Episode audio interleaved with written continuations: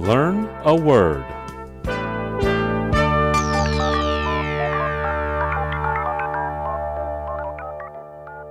今天我们要学的词是 Forbid. Forbid is spelled F O R B I D. Forbid. forbid 的意思是禁止、阻止。 Italy plans to reopen bars and restaurants as the country's new coronavirus cases have decreased. However, getting around the country remains difficult as social distancing guidelines forbid using mass transit. 随着意大利新冠病毒感染的新病例有所减少，意大利计划重新开放酒吧和餐馆。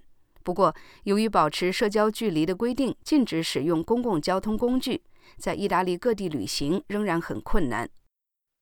Apple and Google have provided samples of what eventual coronavirus exposure apps might look like, although they won't be developing the apps themselves and forbid the use of GPS enabled location services. 苹果和谷歌推出了检测新冠病毒暴露风险的应用程序样品，不过他们不会自行开发这些应用程序，并禁止使用启动全球定位系统的定位服务。